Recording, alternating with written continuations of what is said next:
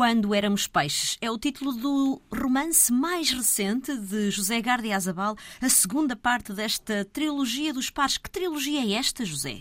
Bem, é uma, é uma investigação do, da condição, se quisermos, pós-moderna. É um, um, tema, é um, um, termo que eu acho difícil e às vezes eh, tem muita coisa que não, não, não, não é fácil de explicar. Mas, no fundo, este, este princípio do século XXI, em que tudo, muita coisa está em causa, a sexualidade, a política, os, os novos populismos e também e, e, recentemente com as notícias que nos chegaram do, do leste da Europa também esta perplexidade de, de, de, dos ocidentais, que, onde é que nós estamos, o que é que nós fazemos aqui, no fundo. Exato. O pretexto para o encontro destas personagens é a construção de uma ponte, uma ponte nas margens da Europa, entre o Oriente e o Ocidente, uma tarefa nada fácil.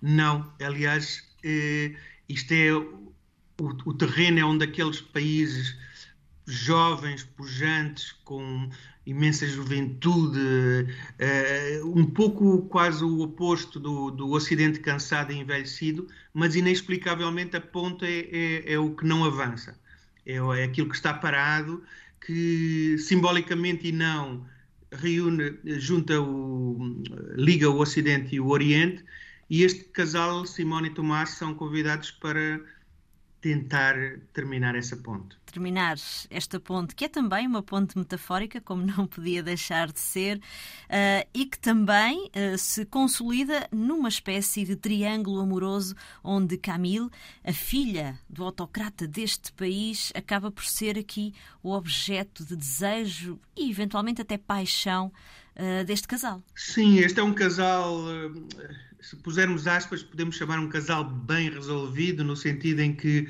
está relativamente acomodado, conhece-se muito bem, mas depois surge este terceiro, terceiro ponto do triângulo em que sucessivamente os dois eh, se envolvem e esta Camila é realmente uma personagem, é quase um, um, anjo físico que aparece na vida deles e que interessa aos dois e que cria e que cria um triângulo amoroso perfeito em que cada vértice gosta dos outros dois vértices. Exato. Há também aqui uma personagem um pouco sombria, Curse. Sim, um, é uma espécie de nova geração de, de governantes capaz de, de, de manipular a, a, a, a, população para, para os interesses, digamos, de uma, de uma minoria, mas principalmente é um, um, um, símbolo também de uma certa masculinidade muito intrusiva e, e, e, bastante mal resolvida, se quisermos. Exato. Outra, das, outra das, das grandes personagens deste livro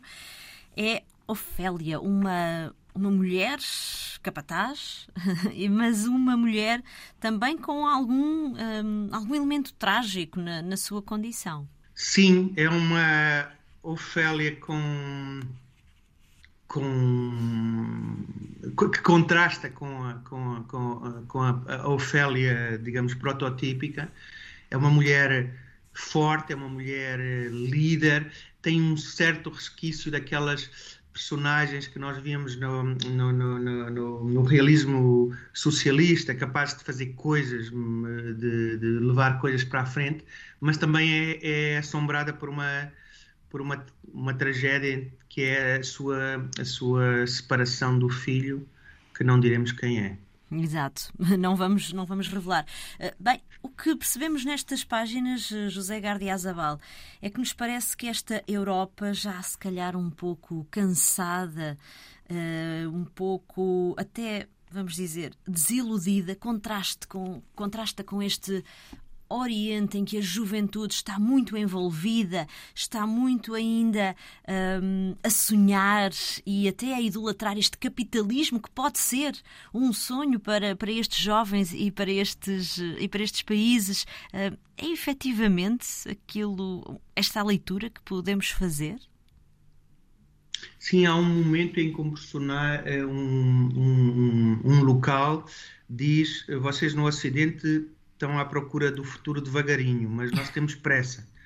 E eu acho que é um pouco a sensação que, que, que teríamos se, ou que temos muitos de nós quando somos transplantados para estes mundos em que realmente parece que uh, o fechar o, as portas com um certo passado levou-os a uma ânsia tremenda e uma grande, uma grande vontade de, de ser tudo, de ter tudo, de, de, de, prosperidade, mas ao mesmo tempo também de novo riquismo, e acho que isso, isso está muito presente.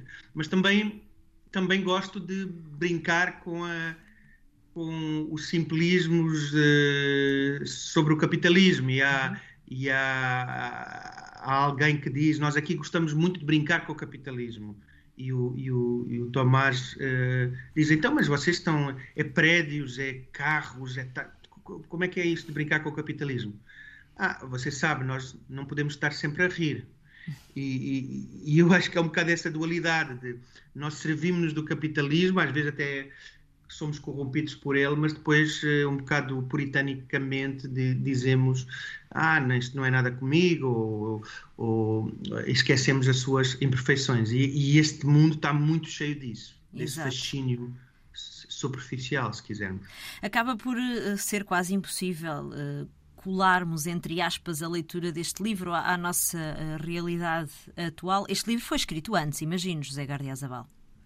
Este livro é interessante, fechou, fechou, foi fechado completamente em, em dezembro do, de 21 e de repente, passado uns, uns três meses, e, e, infelizmente, as palavras oligarca, a relação entre o leste e o oeste e uma série de outras coisas, aliás, até a, herança pós-soviética, tudo isso de repente aparece-nos pelas, nas notícias, pelas televisões adentro, e, e acho que a, a, literatura às vezes tem essa capacidade, é que ao explorar temas profundos acaba às vezes por tocá-los antes deles se tornarem notícia, por assim dizer, não é? Exato. Portanto, não o surpreendeu estes acontecimentos, esta guerra que agora também temos na Europa, não o surpreendeu?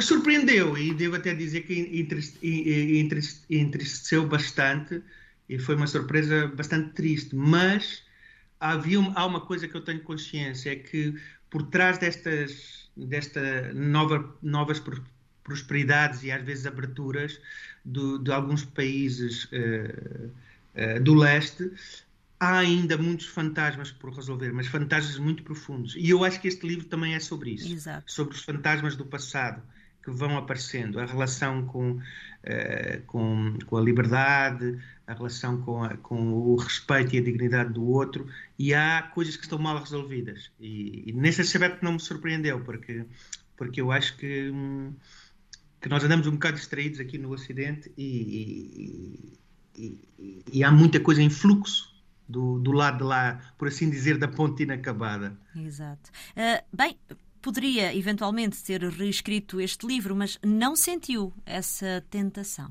depois do eclodir da guerra, por exemplo. Não, não, embora o terceiro, este é o segundo volume da trilogia dos pares, o primeiro foi A Melhor Máquina Viva, e o terceiro eu tinha, tenho desde há muitos anos dedicado à, à, questão também à questão da guerra, propriamente. Portanto, o primeiro tem muito a ver com a riqueza e pobreza, a melhor máquina viva. Este, muito mais à volta de leste-oeste e também uh, género, questões de género, etc. E o plano, há muito tempo, e já, já tenho um esboço desse romance, seria o terceiro ter a, ser à volta da, da, da guerra, da, da, do envelhecimento, da ideia de mortalidade, imortalidade ou mortalidade, e portanto a guerra vai surgir e é normal que essa guerra seja uma guerra agora, uma guerra muito mais, por assim dizer, suja e mais eh, ambígua, influenciada, infelizmente, pela, pela, pela atualidade. Falemos da capa deste livro. O que encontramos aqui é um, muitos, muitos, muitos nadadores a prepararem-se para uh, entrar na água. Por que a escolha desta, desta capa, José? As capas para mim são muito importantes. Às vezes, uh, por exemplo, esta tem uma referência num, num, dos, num dos, capítulos, há um Exato. diálogo com a capa. Uhum. Vejo muitas imagens, aliás, na quarentena, uma história de amor, uso imenso imagens, e várias imagens eu, eu, eu marco como capa para e esta surgiu-me quase imediatamente. E, e, e, o, que eu, o que me impressiona aqui é, é esta, esta relação com o título, Quando Éramos Peixes. O livro, o livro fala muito de, de, da questão da água, a nossa relação com a água. Há muitas cenas de, de, de nadar a dois, nadar a um, eh, pássaros, peixes, água. E, este, e esta imagem para mim impressionou-me porque realmente quando se olha o horizonte, que é um, um grupo de atletas a entrarem, julgo triatlo, a entrarem na, na, na, água, quando se olha aquela multidão a, a, a, de homens a, bater os braços a entrar na água, faz muito lembrar uma mistura de pássaros e peixes. E eu acho que era, era perfeita para, para o, o livro. Além de ter um toque muito belo, mas ligeiramente cinzento, que também tem a ver com o livro. Uh, aquela tal sombra do passado que eu acho que, que, que aparece uma outra vez uh, no, no, romance. Para quem, uh, como o José, a realidade acaba por ser uma importante matéria-prima dos, dos, seus, dos seus livros, a espécie humana ainda continua a ter a capacidade de o surpreender, para o bem e para o mal, José? Eu acho, eu acho como eu, é muito importante isto. Eu no outro dia estava a falar com alguém que estava a comentar os meus livros e, e, e, e essa pessoa disse: os teus livros não são nihilistas. Eu, teria, uhum. eu, eu seria muito triste se me dissessem os livros são nihilistas. Não. Os meus livros são sobre um ambiente de grandes ligações e de grande complexidade entre a relação entre as coisas, entre o pessoal, o político, etc. Mas são livros em que a humanidade está a lutar e continua a lutar. E eu acho que, que isso, se eu, se eu tiver que optar, eu sou, opto, opto pela esperança na humanidade, na humanidade, e acho que isso é claro no, nos Exato. livros, apesar de tudo. Exato. Também um, o José tem publicado bastante poesia nos últimos, nos últimos tempos. O que é que o faz escrever poesia? Os, os, os, a poesia e também o teatro e até o ensaio Exato são, são maneiras diferentes da pessoa se expressar. E eu acho que, às vezes, tenho vontade de me expressar de uma maneira, outras vezes de outra. Também já, já aconteceu até livros que eu, por exemplo, imaginava como, como uma peça de teatro e no fim me disseram eu, eu não sou peça de teatro, eu sou poesia. A poesia é um, é um, é um exercício mais, mais forte de depuração, em que cada palavra conta e, e as palavras têm que ter têm que estar, de certa forma, quanto a mim, sobrecarregadas de sentido, mas no, mas no bom, eh, de uma maneira muito equilibrada. E, portanto, é um exercício, em termos de literatura, é um exercício muito, muito especial, que eu acho que nunca vou deixar de, de fazer.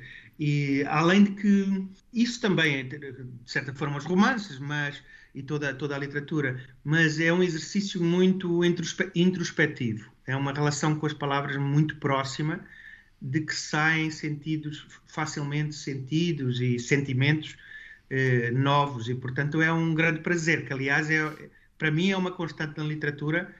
Eu, eu, eu escrevo também, e, e, muitas vezes por puro prazer, e esse prazer na, na poesia é muito evidente.